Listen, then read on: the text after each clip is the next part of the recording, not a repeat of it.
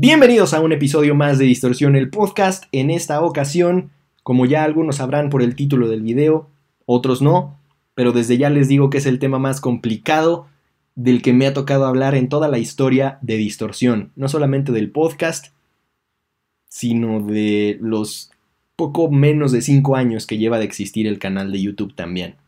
Así que trataré de hacerlo de la forma más concreta, concisa, pero también argumentada posible, para dejar bien claro por qué pienso como pienso y por qué mi punto de vista es el que es.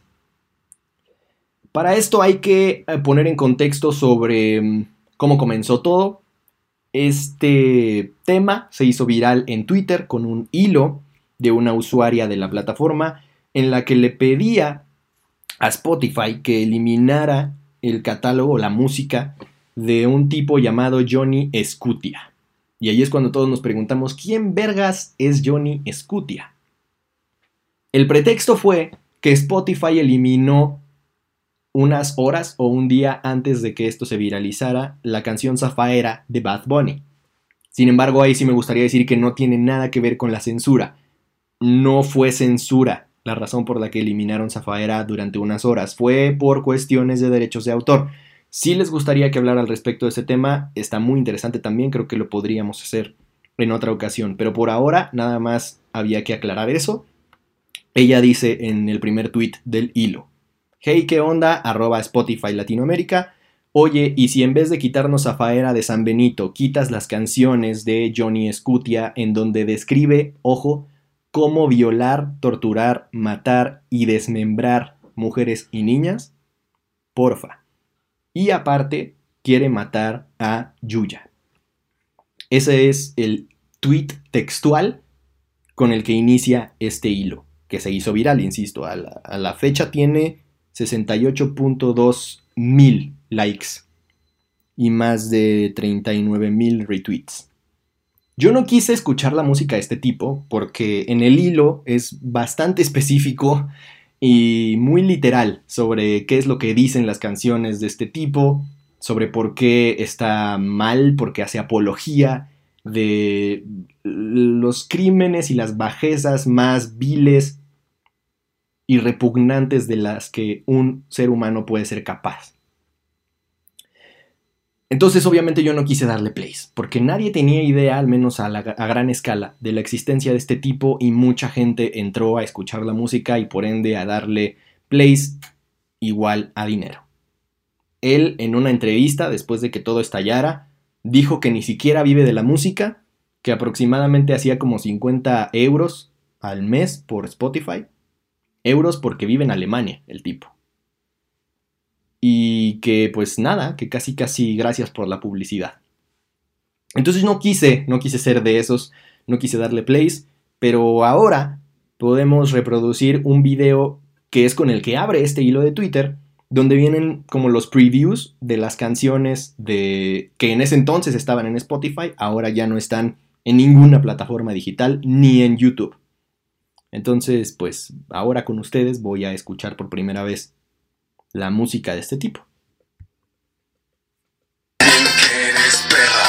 Sabes bien que eres perra, como tú merecen una ejecución, una ejecución. ¿Cuál Tú no me amenazaste con matarme, no lo hiciste y mira cómo te dejé. Hey mujer, yo a ti un montón te amé y por eso me quedo conmigo yo, tu brazo estirado se hacen fotografías que a mil extraños porque son putitas. Fotos en el baño, posan. Yo le cortaré y el resto me lo voy a comer. Yo creo que con eso tenemos suficiente. Nada más para ponerlos en contexto de la clase de música que acaban de escuchar. La primera canción se llama Perra Mugrosa la segunda se llama Sin tu piel, que presuntamente, y aquí es donde la cosa se pone seria de verdad, está basada en un crimen, en una atrocidad que sí sucedió en la Ciudad de México hace apenas unos meses. Una chica murió asesinada a manos de su pareja y no voy a entrar en detalles, pero, pero se hizo muy viral porque algunos medios de comunicación lo manejaron de forma muy errónea, con imágenes sin censura, etc. Entonces, pues eso ya aumenta la, seriedad de lo que puede ser nada más un tema polémico, por así decirlo. Yo no creo que sea solo eso, pero sin duda alguna ya le aumenta la intensidad y la seriedad. La siguiente canción se llama Ciberputitas. Y la última, Novia Pequeña. De esa ya no hace falta ni siquiera eh, ahondar o dar una explicación más allá. Así que no hablaré más al respecto, nada más para que se den una idea de, pues, de la clase de, bajeza ¿no? de la que habla este tipo en sus canciones, que ahora ya no están disponibles, insisto. Y además, como bien decía el primer tweet de este hilo, hay una canción eh, en la que habla específicamente de Yuya. Y dice en ella cómo ya la tiene ubicada a ella y a su casa y cómo planea violarla y matarla. Si el que haya estado inspirado en un caso real y que hacía apología o de alguna u otra manera justificaba o, o dejaba ver en un ejercicio que le daba voz al asesino de esta chica, como si pudiera haber estado bien, como si pudiera haber estado justificado, el hacer una canción que va dirigida a amenazar a una persona en concreto, de esta forma, en el contexto que vivimos en México, en el que las mujeres son por demás vulnerables y que día a día sufren de todo tipo de acoso y de violencia, eso ya hace que, que la mierda se vuelva completamente real y aterradora. Ahora, podemos hablar sobre si esto está justificado dentro de los alcances del arte. Les podrá gustar, les podrá parecer que tiene cierto talento como rapero, pero de ahí a que no entendamos con perspectiva de género, que es ponernos en el lugar de las mujeres. Para nosotros como hombre es realmente muy difícil hablar de este tipo de temas porque no lo entendemos al 100%, porque no vivimos la violencia, la discriminación, el acoso que ellas sí viven día a día y sufren día a día. Entonces no es, no es tan fácil hablar de este tema siendo hombre. Por eso decía que trataría de hacerlo con, con la mayor responsabilidad posible. Y como decía, hablando de que podía ser arte y de que podría estar justificado de esa forma, hay algunos que expresaron su opinión al respecto, entre ellos Claudio Rodríguez, ex conductor de Telehit, y dijo lo siguiente. Un vato que canta y bien culerito la música de ese vato. Las letras pues tan fuertes y están bien este como directas y misógenas y violentas. Pero, pero empezó toda la polémica de mucha gente pidiendo que se censurara de las plataformas y ahí ya no estoy de acuerdo, Aunque no me guste, ¿eh? ojo, se me hace una basura su pinche música, güey. Pero, pues la libertad de expresión es la libertad de expresión. Y me verías, o siendo como súper honesto, me vería bastante puñetas exigiéndole a las plataformas que censuraran ese güey.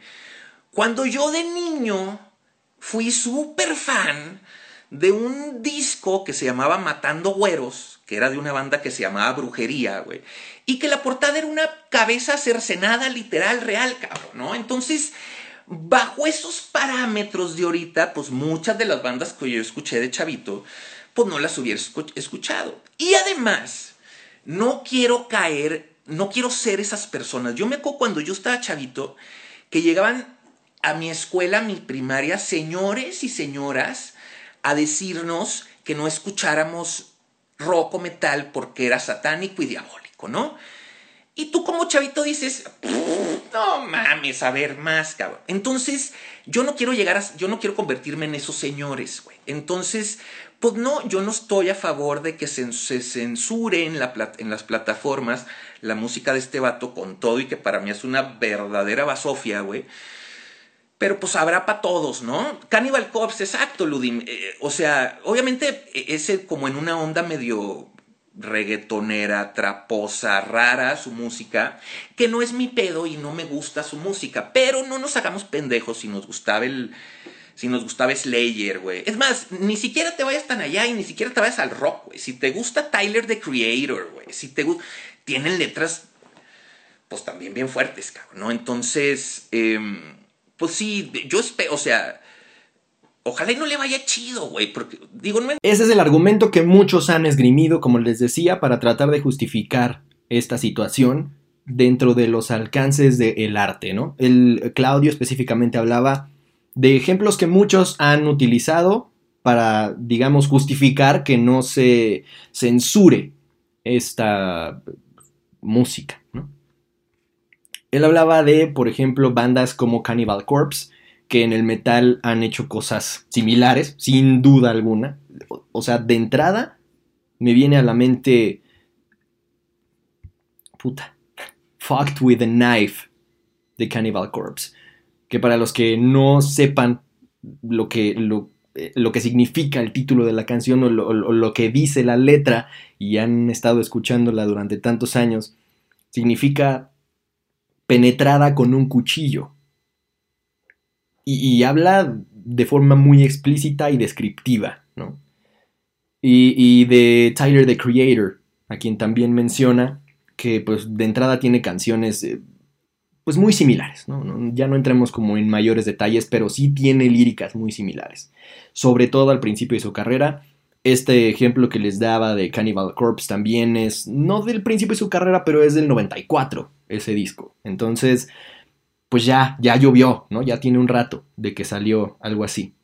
Creo que mm, no es que ellos sí hayan estado justificados dentro de los alcances del arte y ahora ya no se justifique. Otro de los argumentos que se ha esgrimido mucho es que la generación de ahora es de papel, que ahora somos puros snowflakes y que todo nos ofende y que ya vamos a querer cancelar todo. ¿no? Y que entonces pues había que, habría que cancelar también no solo el hip hop y el metal que habla de temas similares, sino también los narcocorridos, por ejemplo. Para los que no tengan idea, los narcocorridos son música regional mexicana que habla específicamente del narcotráfico y hace apología de situaciones concretas, claras y muchas veces también están basados en situaciones que van sucediendo en el día a día. Y son así de crudos y son así de pues difíciles, ¿no? De digerir cuando de alguna u otra forma te toca vivir cerca de ese contexto. Y hay gente que es fan de los narcocorridos, hay gente que es fan de este tipo de hip hop. Yo me considero muy fan de Tyler the Creator, por ejemplo, pero mucho más de su música de tres discos para acá, no tanto del comienzo de su carrera, porque pues precisamente era mucho más denso y mucho más crudo, no soy tan de ese tipo de hip hop, soy más del RB que hace ahora. Nunca he sido fan de Cannibal Corpse, pero por supuesto que sí me gusta el metal, entonces podría de alguna u otra forma caer en ese argumento de tratar de justificarlo. Y diría, ¿la censura es la solución? ¿Habría que censurar a todos estos artistas que caen en temas similares? La respuesta es depende, en mi punto de vista. Sobre todo insisto, cuando es un artista, entre comillas, que es mexicano, a pesar de que no viva en México, es mexicano y está cantando en español, muy a la mexicana, insisto, además de temas que están sucediendo en la actualidad, que le duelen a, las familias de los involucrados, que le duelen a una gran parte de la sociedad, a alguna otra por alguna extraña razón no, a pesar de que todos venimos de una mujer y de que todos tenemos mujeres en nuestra casa, a gran parte de la población, más de la que me gustaría reconocer, ¿no le parece que sea un tema lo suficientemente importante el, visibilizar esta violencia? Entonces creo que, a pesar de que no sea fan de la censura, de la prohibición en general. Yo, yo estoy muy a favor de, la liberación y de la legalización de las drogas, del aborto, mucho más cerca de, de una ideología liberal. Y por supuesto que no, no me encanta la idea de la censura, pero creo que en esta ocasión se trata de ponernos más en el contexto en el que se está desenvolviendo esta polémica. Se trata de visibilizar la violencia de la que las mujeres son víctimas todos los días en México. Y se trata de entender que incluso los artistas que ya han puesto música ahí afuera y que sí tienen talento probado musicalmente hablando, como Tyler the Creator, como Cannibal Corpse, e incluso como muchos artistas del regional mexicano que han hecho narcocorridos como los Tigres del Norte, los Tucanes de Tijuana, artistas que son muy comerciales y que tienen canciones que hacen apología de temas que no están chidos, los han hecho en contextos bien distintos. Y creo que el que ya se haya hecho no justifica en ningún momento que se deba seguir haciendo. Es decir, creo que todos los que tengamos más de dos dedos de frente podemos estar de acuerdo en que está mal la violencia de todo tipo, que está mal la violencia en contra de la mujer y que es una realidad. Violencia de muchos tipos. Que está mal la discriminación que está mal matar a alguien. Todos podríamos estar de acuerdo si es que tenemos más de dos dedos de frente, insisto. Hay gente que no. Algunas veces sí vale la pena tratar de discutir para poner en contexto tu punto de vista y tratar de, si no cambiar la forma de pensar de las demás personas, por lo menos visibilizar porque es que piensas como piensas. Quizá lo único que le falta a mucha gente es información o, tener más empatía. Pero bueno, como les decía, no creo que la solución sea censurar entonces también a todos estos artistas que han caído en, situaciones similares con su música, sino que en el panorama ideal, todo eso sea como un mosaico de nuestro oscuro pasado, de la misma forma que hoy volteamos a ver hacia la Edad Media y la vemos como el oscurantismo porque nos dimos cuenta de que los libros nos liberaron, el conocimiento ha hecho que vivamos en la mejor etapa en la que nos ha tocado vivir como humanidad. Donde mayor acceso a la información tenemos, donde mejores estadísticas de salud tenemos, etcétera, etcétera. Por supuesto que hay mucho trabajo por hacer, pero en el ideal de las cosas, veremos hacia el pasado y diremos, ¿por qué, por qué chingados de la misma forma que en el pasado había gente que odiaba a los negros y que se dedicaba a matarlos, que había gente que odiaba a los homosexuales y se dedicaba a matarlos. El que ese tipo de cosas sucedieran en el pasado y que la mujer no tuviera derecho a votar y que eso estuviera bien visto, que fuera permitido, no significa que estuviera bien.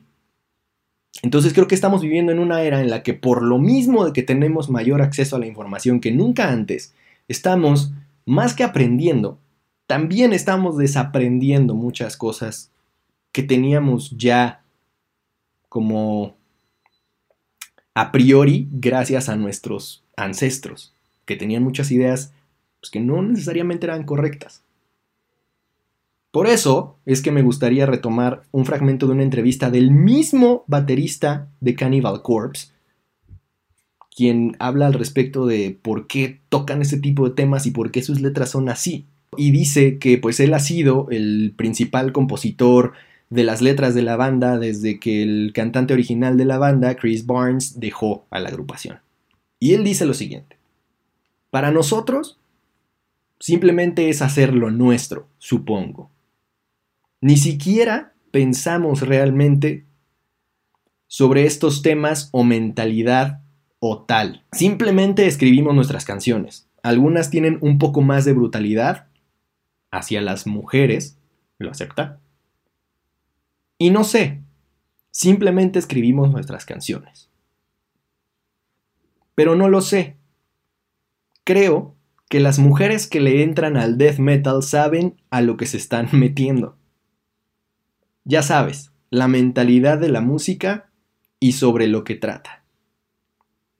Así que yo pensaría que la mayoría de las mujeres o chicas que están yendo a un concierto de death metal saben a lo que se están metiendo y saben lo que está pasando en ese mundo. Me parece que están sobre reaccionando y que están sacando esto de proporción un poco. Yo solamente quiero tocar death metal. ¿Qué les parece? Podrán ser muy fans de la banda, creo que eso es una cosa completamente distinta, pero el tratar de escuchar estas palabras, estas declaraciones y decir que es una persona que sabe lo que está haciendo, que entiende el contexto en el que lo está haciendo, pues hay una gran diferencia, ¿no? Está chido. Se dice que el arte tiene que ser una representación de la realidad y sin duda alguna aspiramos a que ese tipo de cosas ya no sucedan, ¿no? Entonces, vuelvo a lo mismo. Creo que este tipo de temas estarían bien en el pasado, se pudieron haber ya grabado y publicado, y creo que el ideal es que ahí se queden como un recuerdo doloroso de cómo era nuestro pasado, pero que miremos hacia adelante y que pensemos que ese tipo de cosas ya no son aceptables, ya no deberían de seguir pasando y por ende no podemos permitir que siga habiendo arte que haga apología de ello. Si es una película, una obra de teatro, cualquier tipo de manifestación artística que busque generar la conversación respecto a estos temas, que busque visibilizarlos, así sea de la forma más cruda, creo que es una cosa completamente distinta, porque la intención artística detrás de ello es visibilizar el tema, representar esa parte de la realidad que por mucho que nos incomode y no nos guste, ahí está. Pero de ahí a que hagamos apología, a que digamos que está bien matar a tu pareja si no te hace caso, que digamos que esté bien lo que ciertos criminales cometen día a día, y que incluso como este tipo hagamos canciones al respecto de casos verdaderos y, le demos voz a, los criminales como si hubiera sido algo bueno lo que hicieron, es algo completamente distinto, porque no está buscando visibilizar una problemática, cosa que sí hacen muchos hip hoperos de la vieja escuela, trataban de visibilizar, e incluso de la actualidad, tratan de visibilizar los problemas, y por eso es que este tipo de discursos han cambiado tanto a, a lo largo de la historia. No es lo mismo escuchar lo que cantaban Snoop Dogg en sus inicios, a lo que canta hoy en día Childish Gambino. Hay una carga mucho menor de misoginia en la música actual de artistas como Childish Gambino e incluso Tyler the Creator, quien él, por ejemplo, en la letra de Goblin, que es uno de sus discos más antiguos, es del 2011. Él tenía 19 años en aquel entonces y en esa canción, en, en, la que da título al álbum, habla sobre que de alguna u otra forma aprendió la lección que la polémica de sus canciones anteriores le causó, porque dijo, ok, tienen razón, estoy tratando demasiado fuerte de ser o de proyectar una imagen que no soy yo, porque ni soy un violador, ni soy un asesino. Y de ahí vino una transformación tremenda a que hoy en día termina cantando de amor y sus canciones son mucho más RB y digamos que supo canalizar esta agresividad que tenía dentro, ¿no? Lo mismo con Childish Gambino, que a pesar de que tiene muchísima carga política y de crítica social, ahí tienen This is America, un video súper polémico, crudo, violento, pero que vuelvo a lo mismo, busca visibilizar una problemática. No hace apología de aquellos que andan matando negros. Busca visibilizar el racismo que aún existe en Estados Unidos. Entonces, creo que esa es una gran diferencia. Si el arte busca visibilizarlo, es otro tema por completo. Acá estamos hablando de alguien que hace apología de crímenes asquerosamente imperdonables. Entonces yo creo que más allá de que esté de acuerdo en que se haya censurado a este tipo, sí creo que la censura no es más que el primer paso creo que lo que tendríamos que hacer es encaminar esta discusión hacia visibilizar la problemática, hacia tratar de cuestionar si lo que consumimos, escuchamos, vemos, decimos o incluso cómo actuamos día a día está bien. Y si escuchamos música que en su momento se daba este tipo de licencias, sepamos consumirla con más de dos dedos de frente. Sepamos decir, ok, estoy escuchando algo sobre canibalismo, sobre asesinatos, pero no quiere decir que yo esté de acuerdo con ello. De hecho, me encontré con un, con un, estudio de una universidad de Australia en la que decía que las personas que consumen death metal realmente eh, obtienen de la música alegría y felicidad y no lo reflejan de la misma forma en la que la música podría hacernos pensar, ¿no? No son violentos, no son agresivos de forma general. Y creo que puedo estar de acuerdo con eso, porque conozco muchos metaleros que escuchan metal del más brutal que puede existir y no, no son ni cerca de ser violentos.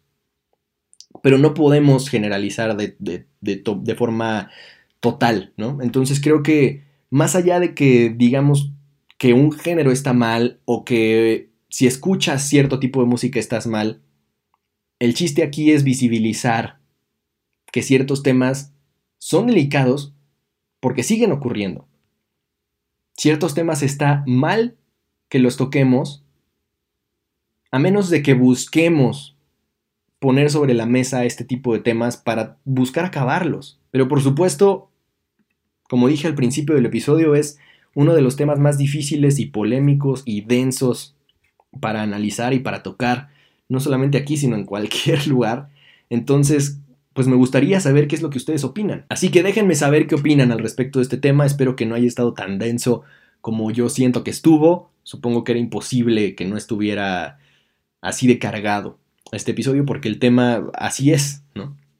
Entonces me gustaría que me dejaran saber en arroba soy Alexis Castro sus puntos de vista, si es que están escuchando en Spotify, Apple Podcast o cualquier plataforma de podcasting. Y si están viendo en YouTube, por supuesto, dejen su comentario para poder discutir y debatir al respecto y para conocer sus puntos de vista, si están de acuerdo o no, o cuál creen ustedes que haya sido una buena solución para este tema. Por lo pronto, me voy a respirar profundo, un tema muy complicado para mí que fui criado por puras mujeres.